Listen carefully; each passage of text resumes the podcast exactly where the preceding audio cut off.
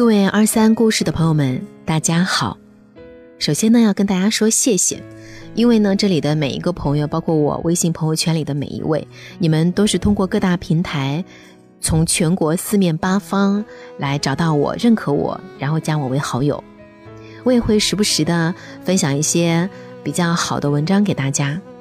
成年人每天都特别的忙，时间特别的满。所以呢，你肯每天晚上花一些时间在我的身上来听我读，应该是真爱吧？所以啦，各位真爱，在二零一八年最后一个工作日，有一篇文章想送给你，很好玩，很轻松，也是我希望大家能够拥有的心态，不较真，轻轻松松的活着，不为难别人，更不为难自己，舒服就在一起，不开心就分开。二零一九，随性自在。今天这篇文章特别有意思啊，说我就是那个泡了小奶狗的变态老女人。故事呢是以第一人称来写的，那我就以第一人称来读喽。他是兽医，去年底我家猫拉肚子，我带它去看，兽医说你这个猫啊病得很严重，要持续一周来观察。天哪！那我还要不要上班呢？我们公司很难请假的。我决定让我妈带猫来。后来兽医摘下口罩，妈呀，是个小帅哥。我决定还是我自己带猫来吧，毕竟我是一个很有爱心的人嘛。之后我每天都去，有时候呢会跟他聊聊天儿，知道他是九六年的，大学刚毕业，天秤座，喜欢披头士和郭德纲。到了第五天，我看到别人带猫来看病，也是拉肚子，而且跟我家的猫症状一样。兽医给那只猫只开了药，就说没问题了。嗯，我问兽医，为什么别人的猫当天就没事儿，我这只要观察一周？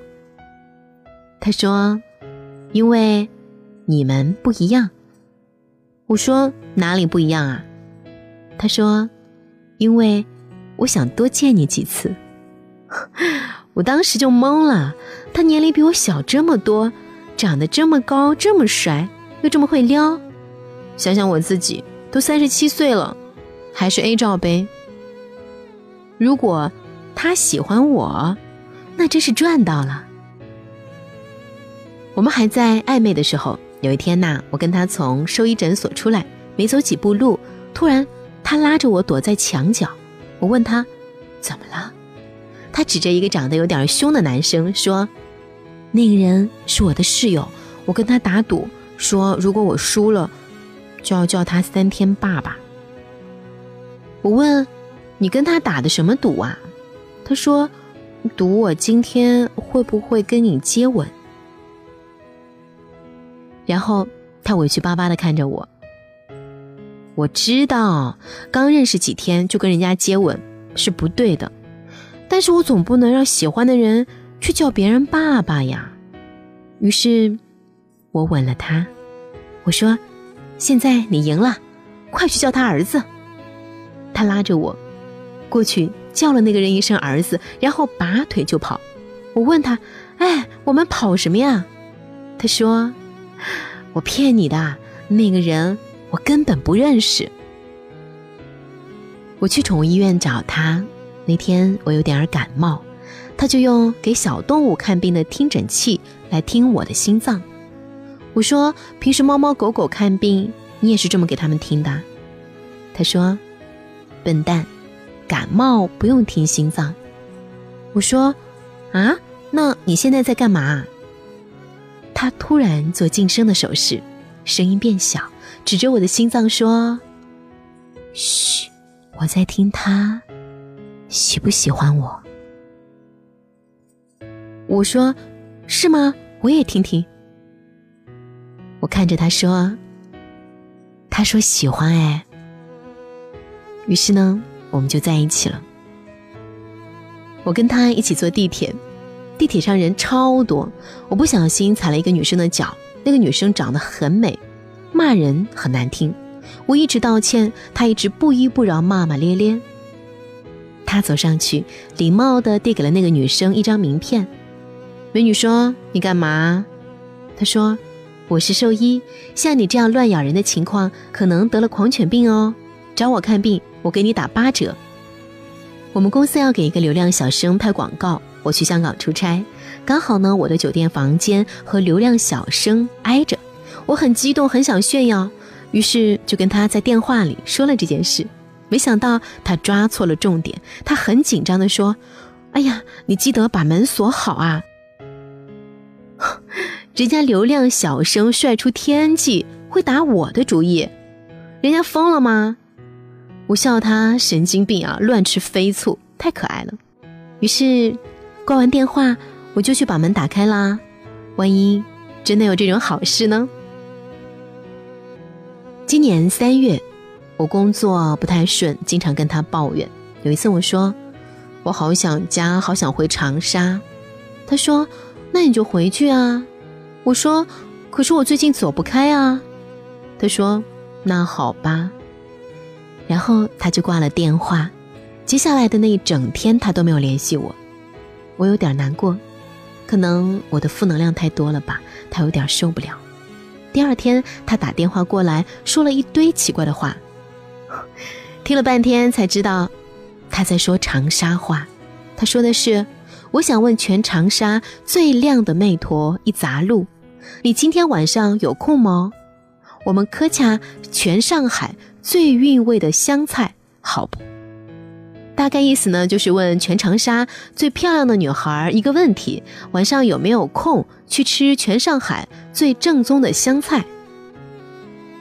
他说：“我知道你想家了，所以我找了一个湖南的朋友学了长沙话，以后我每天说给你听，你就不想家了，好不好？”他的长沙话说的超级烂，但是我超级超级感动。五月底我们吵架了，因为他严重触犯了我的底线。他觉得山下智久不帅，我喜欢山下智久很多年了。我大二的时候抑郁是靠山下智久撑过来的。那天他发神经又乱吃飞醋，非要说山下智久好娘好丑，我当场就炸了。我一生气，把他所有方式拉黑。他找了好多人来传话，包括我的邻居、我的小学同学。我跟这个同学八百年都没有联系过，我不知道他怎么找到的。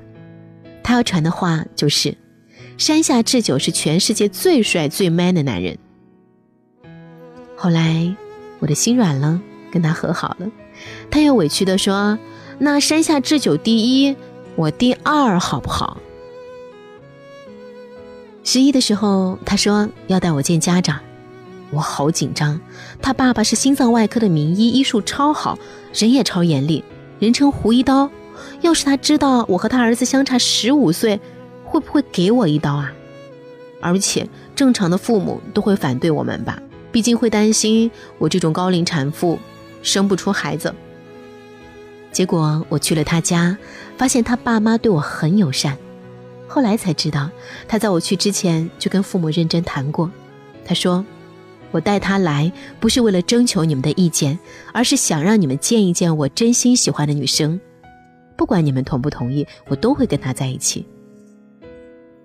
我比他大十五岁，可是他从来没有把我当成老女人。他从来都说你们女孩子怎么怎么样。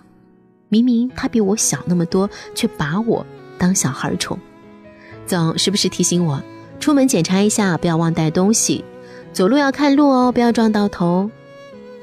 十月十一号那天是他二十二岁生日，我们约好出去玩他来家接我，在门口，他像往常一样提醒我别忘带东西。他说：“手机带了吗？你钱包带了吗？你户口本带了吗？”我本来都回答带了带了，但是我带户口本干嘛？他说。反正你今天挺好看的，我们顺便去结个婚吧。我说你开什么玩笑啊？你年龄这么小，你年龄这么小，我不会犯法吧？他说，你忘啦？今天我到了法定结婚年龄了。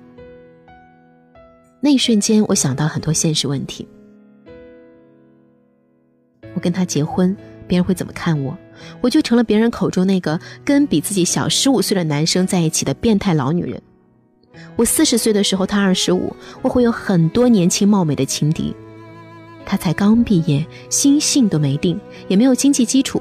我们没房子，要在租来的房子里度蜜月生小孩吗？他父母倒是同意了，可我父母还不知道呢。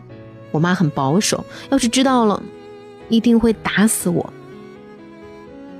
当我把所有该焦虑的问题都焦虑了一遍，我发现我还是不想放弃。其实很多时候我们都困惑，恋爱到底什么程度才结婚？那大概是满脑子都是对方很多很多缺点，却还是想跟他在一起；满脑子都是很多很多障碍，却只想跟他一起去跨越。后来，我们还是领证了。领证那天，我很晚都没有睡着。想起十三岁那年，我初二跟班草表白，失败了，还被他嘲笑。那天值日，我没有扫地，没有擦窗户，而是躲在课桌底下一直哭。我很难过，没人喜欢我，我很担心以后也不会有人喜欢我。现在我很想穿越回去，告诉十三岁的自己，别担心，有一个很帅、很温暖、很爱、很爱你的男生，他比班草好一万倍。他两年之后才会出生。很多时候，我们相信爱情，但是不相信爱情会降临在我们身上。我们很担心，我们又平凡又不漂亮，还有八十八个缺点，谁会爱我们啊？但是有一天，有一个人会出现，他会接住你所有的担心，他会说：“你在担心什么？有我啊！”是不是很甜蜜呢？很轻松的一篇文章，作为二零一八年的结尾送给大家。希望你来年都轻松快乐，心愿达成。我是亚楠，更多的故事你可以关注我的微信公众号二三故事 FM，关注的都是老铁哦。再见喽，老弟。手心里的温暖，用各种方式交换。花季到了，等待灿烂，牵手一